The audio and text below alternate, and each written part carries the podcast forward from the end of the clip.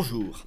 Le huitième épisode du podcast Campus Emera est consacré à un livre d'histoire, un livre cependant écrit par un ambassadeur de France, Gérard Haro, dont le propos résonne étrangement avec notre actualité et la présente inquiétude du pays. Il s'agit pourtant pour l'auteur de comprendre comment la France a pu connaître l'un des grands traumatismes de son histoire, c'est-à-dire notre défaite face à l'Allemagne nazie en 1940. Cet événement, cette défaite, qui ouvre l'épisode sinistre de la collaboration, constitue, comme l'écrit Gérard Haro, une tragédie qui pèse toujours sur notre politique à l'intérieur et notre réputation à l'étranger. Et de fait, cette défaite de 1940 a nourri une critique morale de notre pays qui fait encore des ravages.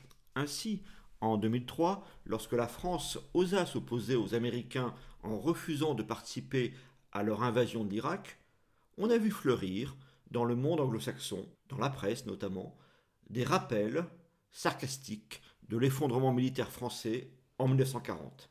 Un peu comme si celui-ci, cet effondrement, était la preuve de notre éternelle incapacité à affronter l'ennemi. En d'autres termes, ces événements du printemps 1940 annuleraient toute idée de grandeur de la France pour le passé comme pour le présent. Voilà pourquoi il n'est pas inutile de revenir sur ce moment tragique de notre histoire, ou plus précisément de revenir sur la série d'événements qui nous a rendus si seuls, si affaiblis lors de l'offensive allemande de 1940. L'occasion nous en est donnée par ce livre magnifique, paru il y a quelques mois, ce livre écrit par l'ambassadeur Gérard Haro et intitulé Nous étions seuls. Son sous-titre est Une histoire diplomatique de la France 1919-1939. Le livre s'arrête donc juste avant la défaite de 1940, mais l'explique au moins d'ailleurs sur le plan diplomatique. Citons une nouvelle fois à ce propos le pourtant très modéré Gérard Haro. Quant à nous, dit-il, qui nous voterons volontiers dans la haine de nous-mêmes, nous ne ratons aucune occasion d'oublier le sacrifice de nos soldats pour ricaner sur la déroute. Lorsqu'est venu le 75e anniversaire de la bataille de France, aucune cérémonie officielle n'a rappelé les 90 000 soldats morts pour la France. Aucun mémorial pour les cadets de Saumur. Le silence de la honte. Une nation s'est tue et a détourné le regard. Les Français ont intériorisé leur défaite.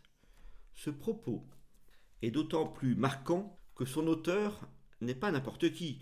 Gérard Haro a fait une brillante carrière diplomatique qui l'a notamment amené à représenter la France à l'ONU, puis à Washington. Il est sans doute, d'ailleurs, bien éloigné des thèses du Rassemblement national et appartient pleinement au bloc élitaire.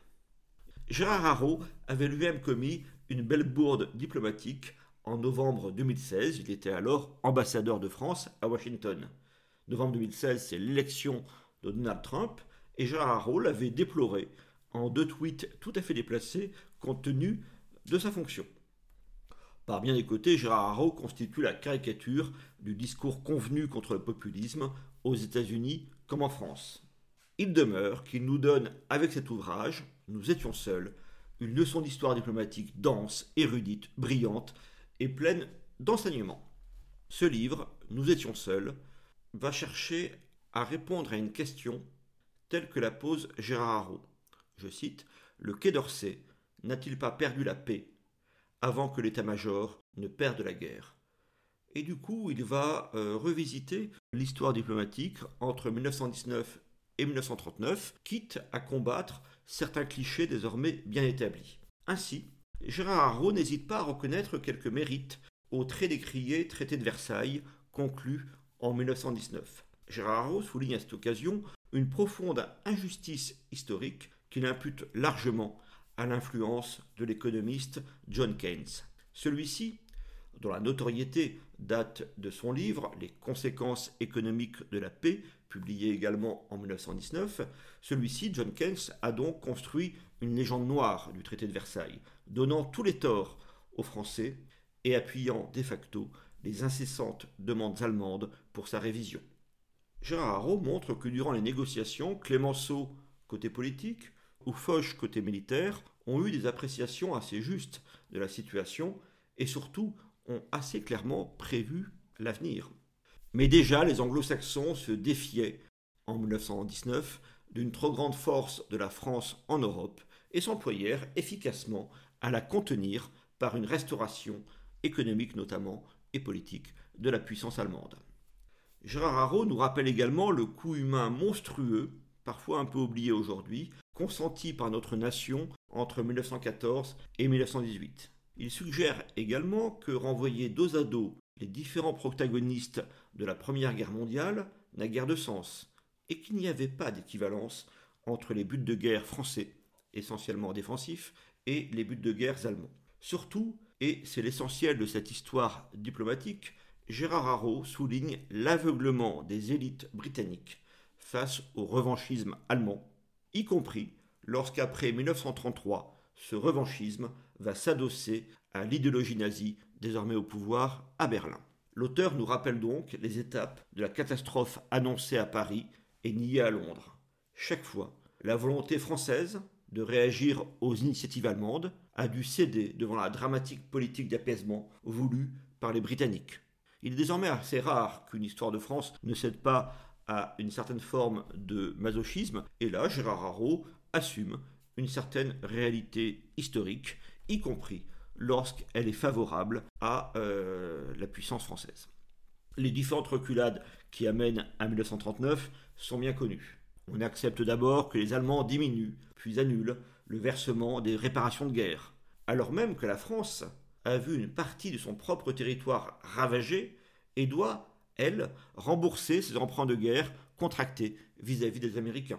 Autre étape de notre dégringolade, l'armée allemande va pouvoir réoccuper la Rhénanie démilitarisée, selon le traité de Versailles, sans que l'on puisse réagir, sans que les Britanniques acceptent que nous réagissions. Les choses s'accélèrent avec la tolérance occidentale, la tolérance britannique essentiellement, pour l'intervention des Allemands et des Italiens, intervention militaire, lors de la guerre d'Espagne. Vient ensuite l'Anschluss, l'Allemagne faisant main basse sur l'Autriche. Tout cela précipite l'effondrement de notre système d'alliance à l'est de l'Europe, et cette débandade diplomatique va culminer avec la signature des tristement célèbres accords de Munich et l'abandon honteux de la Tchécoslovaquie. Il faudra donc attendre début 1939 pour que les Britanniques comprennent enfin l'impasse de leur politique d'apaisement et assument leur alliance avec la France. Il est bien tard.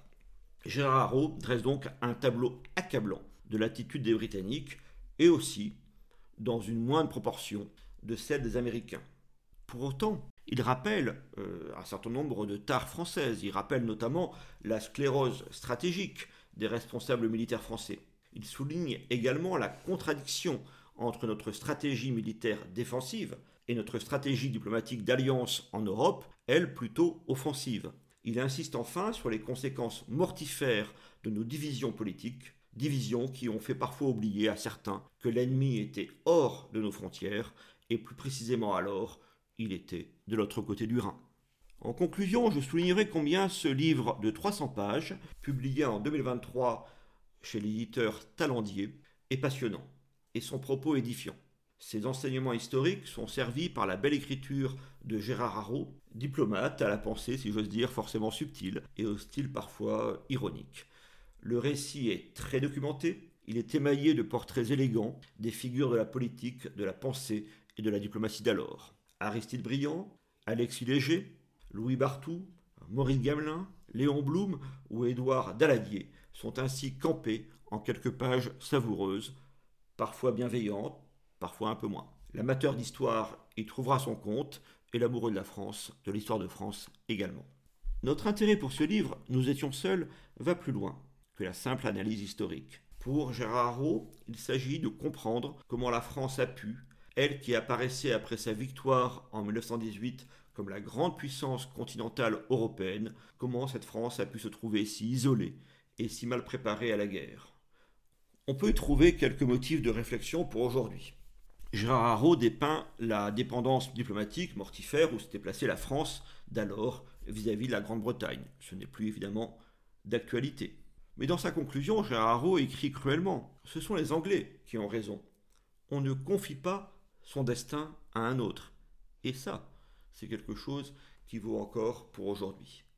Gérard Haro ajoute plus loin alors que la seule politique concevable face au danger hitlérien serait la fermeté couplée au réarmement, le pays se déchire, aveugle à la montée du péril. Et ensuite, il précise, je cite toujours, qu'il souhaite ardemment, Gérard Haro, que le désastre de la bataille de France continue de hanter nos mémoires pour nous contraindre à ne jamais baisser la garde, à ne jamais confier notre sécurité à autrui et à ne jamais oublier qu'une nation peut disparaître, comme la France a failli sombrer physiquement et moralement ces années-là. Voici pourquoi je vous recommande la lecture de ce précis d'histoire, cette petite merveille d'intelligence, d'érudition et de style qu'est le livre de Gérard Haro, Nous étions seuls.